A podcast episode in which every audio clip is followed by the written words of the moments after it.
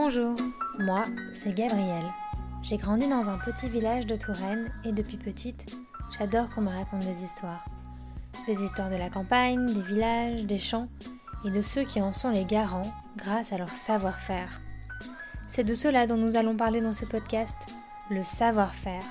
Et la meilleure façon de l'appréhender, c'est encore d'aller à la rencontre de ceux qui en sont les garants et qui savent le réinventer au quotidien. Nous sommes vendredi, il est 5 heures du matin et le petit village de Vernoux-sur-Brenne dort encore. Je suis place de l'église et je m'apprête à retrouver Richard Kosman, boulanger. Il est déjà au fourneau, car c'est avant l'aube que tout se passe. Bonjour. Bonjour. Ça sent bon, dis donc. Allez-y. Ça va, Ça va Ça va, nickel. Bonjour, moi je me présente, je suis Richard Cosmans, euh, artisan boulanger depuis l'âge de 15 ans. J'ai suivi euh, mon papa, en fin de compte, qui était aussi artisan boulanger, euh, qui a fait toute, toute sa vie dans le métier. Donc il m'a accroché et hop, j'ai suivi le wagon. Mon petit frère aussi, lui, est artisan pâtissier, donc actuellement travaille avec moi. Euh, donc cette démarche, elle est, elle est de famille depuis pas mal d'années. Le grand-père aussi était euh, boulanger.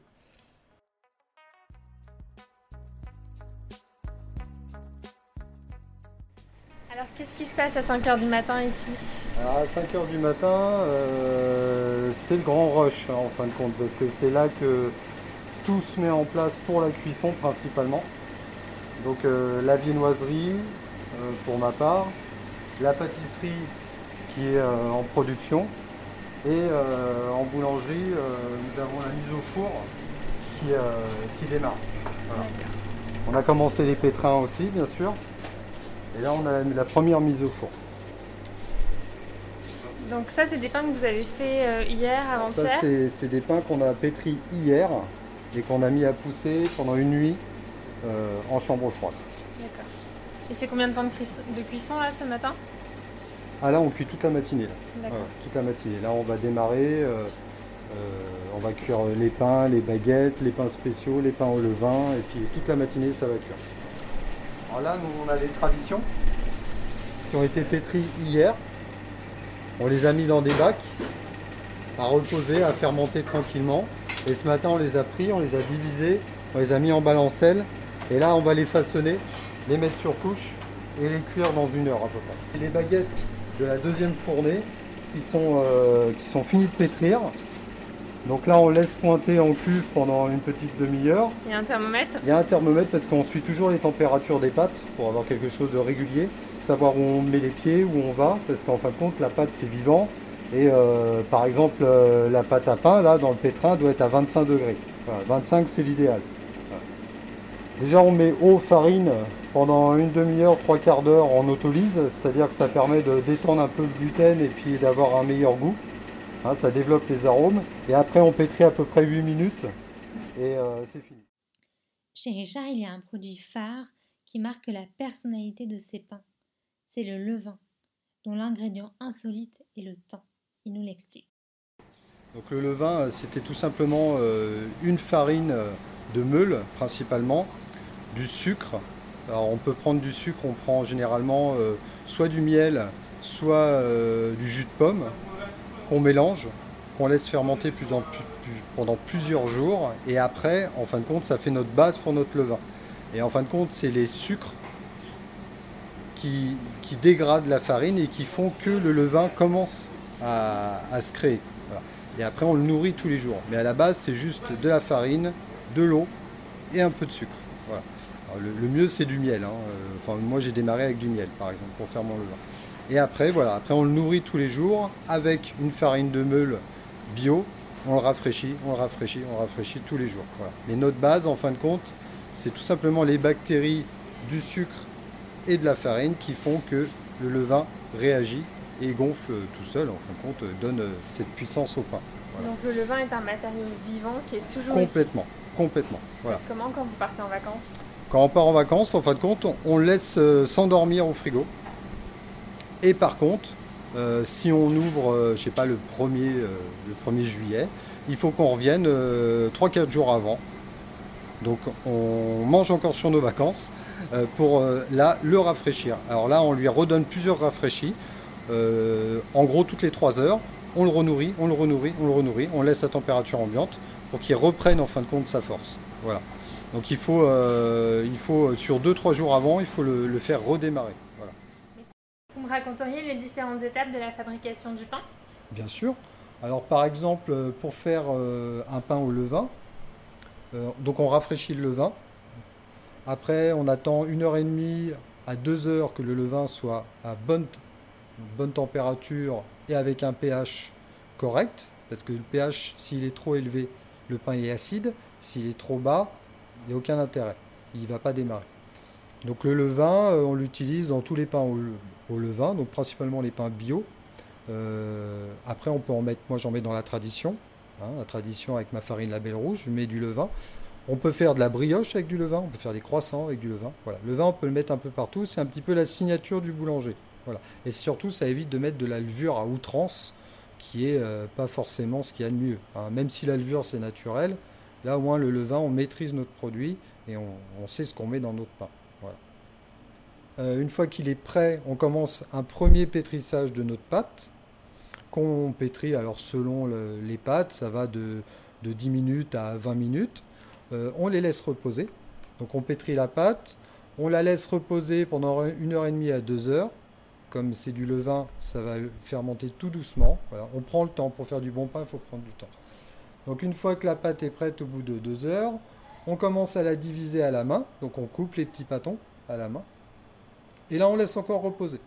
Donc on vérifie toujours les températures de pâte, c'est important.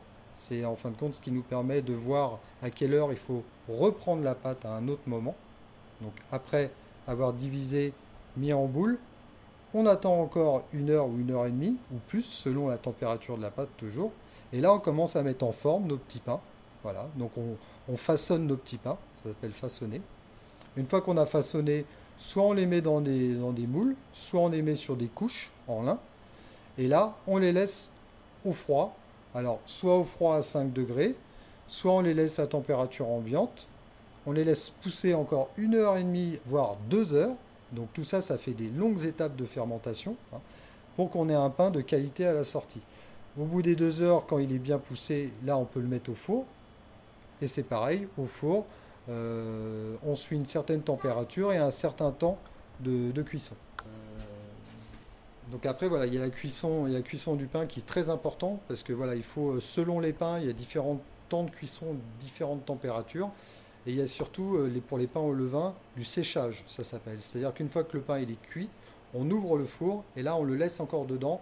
Ça varie de 20 minutes à 3 quarts d'heure, voire plus même des fois pour qu'il y ait une croûte, mais que la mie à l'intérieur a perdre un peu d'humidité. Parce que si c'est trop humide, c'est très collant. Et euh, ça, c'est un, problème euh, lié au levain. Le but, c'est d'avoir du goût, donc beaucoup de fermentation pour avoir du goût et de la conservation chez le client. Alors, les différentes sortes de farine que moi j'utilise, j'utilise la farine de froment conventionnelle pour faire la baguette blanche normale parisienne. J'utilise de la farine euh, signature label rouge pour la tradition. Derrière. Euh, que j'ai sélectionné parce que c'est une farine label rouge. Après, j'utilise euh, des farines bio pour les pains au levain bio. c'est des farines qui viennent d'un moulin de la Ferté-Alais et que je connais depuis pas mal de générations. Et euh, donc je sais ce qu'il ce y a dans les sacs et euh, si moi je les sélectionne pour moi, c'est pour, bon pour mes clients. Voilà. Quel est le critère d'une bonne farine? Une bonne farine, c'est euh, une farine qui doit être la moins travaillée possible. C'est-à-dire qu'en fin de compte, on doit avoir un produit de base déjà, bon, bah, le label bio, le label rouge, ça c'est des références. Euh, complète ou semi-complète, c'est les meilleures farines. Et après, c'est le travail du boulanger. Après, il faut savoir que les farines, euh, il nous faut absolument des farines françaises. Nous, on est sur la filière CRC. Donc, euh, c'est cultivé, raisonné et contrôlé. Donc ça, il y a beaucoup d'agriculteurs qui connaissent comment ça se fonctionne. c'est le cahier des charges est plus strict encore que le bio. Et au moins, on certifie nos farines. Voilà. Dans les pains bio, bien sûr, dans les farines bio, il y a beaucoup plus de protéines. Déjà, c'est des blés anciens, hein. plus de protéines, complète, semi-complète. Pour la digestion, c'est ce qu'il y a de mieux. On revient encore au pain au levain avec le levain naturel. Donc moins de gluten, plus de protéines. Euh, c'est ce qu'il y a de mieux pour, pour la digestion. Qu'est-ce que vous avez envie que vos clients ressentent dans leur bouche quand ils mangent votre pain? Qui se rappellent un petit peu euh, du pain qu'ils mangeaient avant avec leurs grands-parents. Qui se disent Ah, ça, ça me rappelle le pain que mon grand-père euh, nous ramenait à la maison, les choses comme ça. Voilà. Choses qui arrivent, qui arrivent euh, de plus en plus. Et voilà. Ça, c'est. C'est ce que je recherche en tout cas. Voilà. Voilà. Qu'on me dise Votre pain, on dirait le pain qu'on avait avant. Voilà. Les gens avaient oublié de manger du bon pain. Là, on revient sur du bon pain. On essaie de faire du bon, en tout cas. Euh, de... Avec le levain, moi, le levain, j'ai redécouvert le levain grâce à, un artisan boulanger chez qui j'ai travaillé il y, a, peu de temps. Il m'a fait redécouvrir le levain, euh, chose que j'avais oubliée. Et euh, grâce à lui, ça, là, oui, on peut dire que donc c'est Laurent Paris qui est installé à Candé-sur-Beuvon. Et là, grâce à lui, c'est vrai que je reprends plaisir à faire du pain. Ça, c'est vrai. Est-ce que le pain est un produit dont la qualité varie selon le climat? Alors, selon le climat et selon euh, le temps. Voilà. Automatiquement, quand il, pleut, c'est humide, euh, le pain euh, va, être, va tout de suite répondre. Il va être plus souple, il va être plus compliqué à travailler. L'hiver, c'est pareil, il faut travailler différemment. avec les blés nouveaux aussi. Hein, euh, les, récoltes précoces, tout ça. Enfin, il faut que le boulanger s'adapte pour que le client il ait le produit le plus euh, lisse possible, quelque chose qu'il soit habitué à avoir tout au long de l'année. Donc ça, c'est plutôt le travail du boulanger. Le meunier nous dit attention, les farines, voilà, c'est des nouvelles farines. Nous, après, on s'adapte. Mais en tout cas, c'est vrai que le pain, selon la température extérieure, le climat, ça change. Voilà, c'est ici que notre épisode s'achève.